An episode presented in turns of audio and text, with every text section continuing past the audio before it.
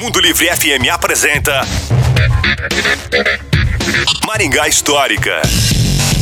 E aí pessoal, tudo bem? Aqui quem fala é o Miguel Fernando do Maringá Histórica. E hoje nós vamos resgatar a história de um personagem pitoresco e muito conhecido da nossa cidade, chamado Porta Aberta. Antônio Ismael de Oliveira nasceu em 21 de setembro de 1938 em Carmo do Rio Claro, interior de Minas Gerais. Ele se mudou para Maringá ainda jovem e iniciou a carreira na área da comunicação. Como apresentador, ganhou notoriedade na região com o programa Porta Aberta, do qual herdou o apelido. Assim, se transformou em referência no jornalismo policial, ao atingir a liderança de audiência no rádio e principalmente na TV.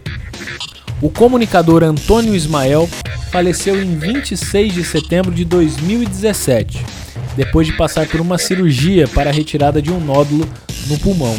Ele deixou esposa, quatro filhos e quatro netos. Você se lembra do Porta Aberta?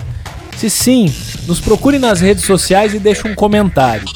Maringá Histórica. A história em tudo que vemos. Este programa conta com o apoio da Unicesumar.